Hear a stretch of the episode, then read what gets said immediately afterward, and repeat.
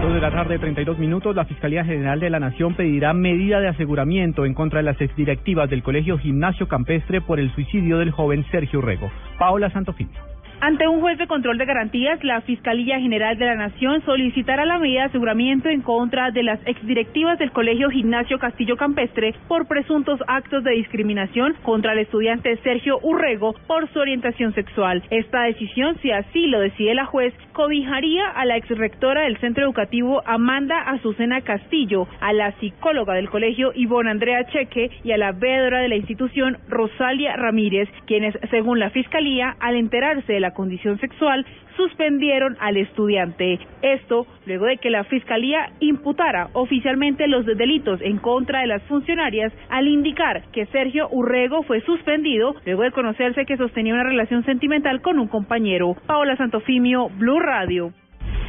El Ministerio de la Defensa anunció que incrementará las operaciones en contra de los cultivos ilícitos en el país para evitar que aumenten su proliferación tras la decisión de suspender las aspersiones con glifosato. María Camila Díaz.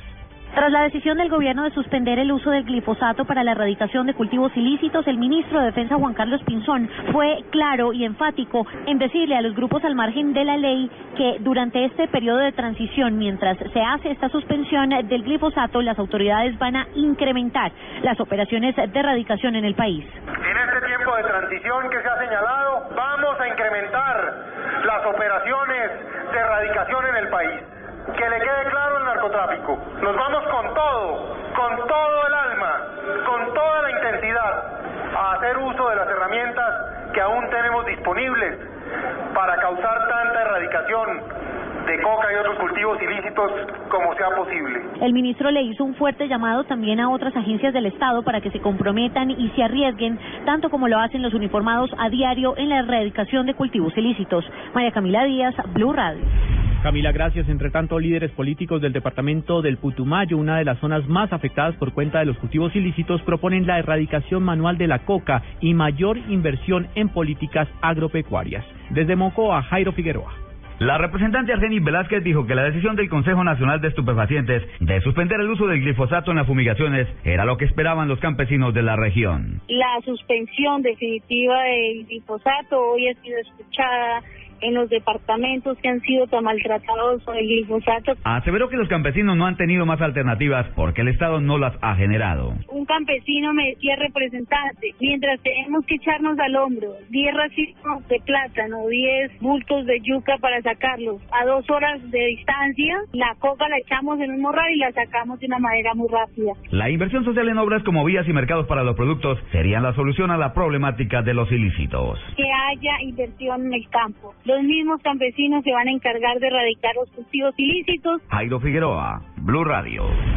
Sectores políticos piden al vicepresidente Germán Vargas Lleras bajarle el tono al enfrentamiento que casó con el ministro de Hacienda. Hacen un llamado a los ministros a tratar sus diferencias de manera interna. María Juliana Silva. El senador del partido de la U, Roy Barreras, pidió moderación y prudencia a los ministros para resolver sus diferencias de criterios. Pero no es el único caso. Hacienda e infraestructura, sino también, por ejemplo, entre el ministro de Salud y el de Defensa en el tema del glifosato. Y son diferencias que deben tratarse al interior del gobierno en el Consejo de Ministros, dentro de las paredes de la Casa de Nariño y bajo el mando del señor presidente. Por su parte, el senador del Polo Democrático, Jorge Enrique Robledo, calificó como un espectáculo bochornoso las diferencias entre el vicepresidente y el ministro de Hacienda y agregó que el programa de vías 4G estaría condenado al fracaso. Entonces yo veo en el doctor Vargas Lleras una cierta desesperación de ver cómo puede terminar fracasándole eh, eh, a él lo que él presentó como la octava maravilla del mundo, que están eran estas vías de los 4G. O sea, aquí detrás de este disparate puede haber cosas bastante más complicadas que pueden eh, ser las que explican realmente lo que está sucediendo. Ese plan está averiado, tiene serias dificultades y podría terminar fracasando. María Juliana Silva, Blue Radio. La Cruz Roja Colombiana incrementó sus labores para apoyar la búsqueda de los cuerpos de los mineros atrapados en la mina de Caldas. Nos informa Silvia Patiño. Tras una reunión que se desarrolló con el presidente Juan Manuel Santos en la Casa de Nariño, Fernando José Cárdenas, director de la Cruz Roja Colombiana, reiteró los esfuerzos que se adelantan para continuar con el rescate de los cuerpos de las víctimas atrapadas en una mina de oro en Río Sucio, Caldas. La Cruz Roja Colombiana desde el primer momento que sucedió el episodio desafortunado de la, de la desaparición de los mineros, La seccional Caldas ha liderado el, el proceso de acompañamiento a las familias y a los rescatistas.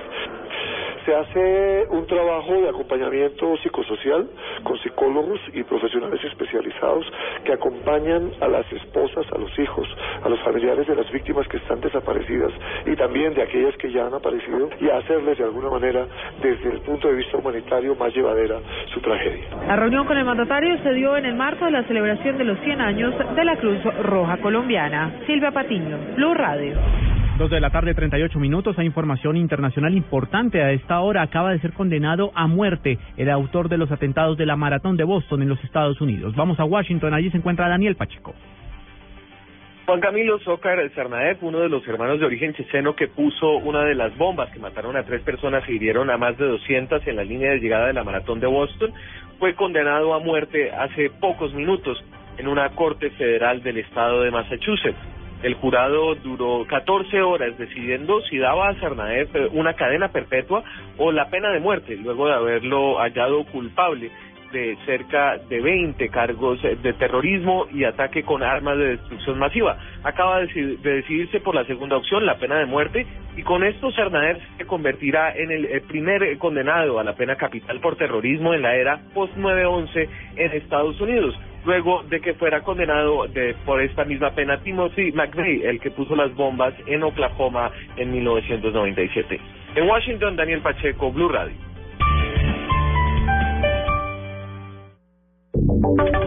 Y ahora en Blue Radio, la información de Bogotá y la región. En noticias del centro del país, la Defensoría del Pueblo entregó un informe sobre la fuga masiva que se presentó en el centro de emergencias La Casa Claré en Bogotá. Los menores utilizaron hasta los barrotes de la cárcel como armas para escaparse. Natalia Gardiazabal. La defensora delegada de los derechos de la niñez y la juventud, María Cristina Hurtado, reveló que los jóvenes que se fugaron del centro de detención en Claret destruyeron las instalaciones del centro y señaló que este se encuentra en muy malas condiciones. Hubo una evasión y hechos de violencia que en este momento tienen destruido el centro, similar a lo que sucedió en el Redentor, donde los jóvenes quemaron la instalación. Acá no la quemaron, pero utilizaron las barras, porque lamentablemente estos son centros que no deberían ser centros carcelarios, pero que han terminado convirtiéndose en eso. Utilizaron las barras y las convirtieron en armas. De los jóvenes que se fugaron del centro de detención, hasta el momento las autoridades han recapturado a 61. Natalia Gardea al Blue Radio. Y hay información importante para los habitantes de Bogotá. El distrito prepara la ampliación del carril preferencial para buses en la carrera séptima. Los detalles con Daniela Morales. Juan Camilo, mucha atención para los conductores en Bogotá porque el carril preferencial para los buses de servicio público del Sistema Integrado de Transporte Público, duales e híbridos, se ampliará hasta la calle 145 en ambos sentidos. En este momento todavía no se ha hecho oficial pues la puesta en operación de este carril. Sin embargo, ya ha sido demarcado de la calle 100 hacia el norte hasta la calle 140 y desde la 140 hacia el sur hasta la calle eh, pues el 100. En este momento, en esos lugares se encuentran las líneas punteadas y también las líneas continuas para que los carros puedan en algunos sectores únicamente cruzarse esta carril. Hay que decir que en el momento que lo invadan recibirán una multa de 322 mil pesos. Daniela Morales, Blue Radio.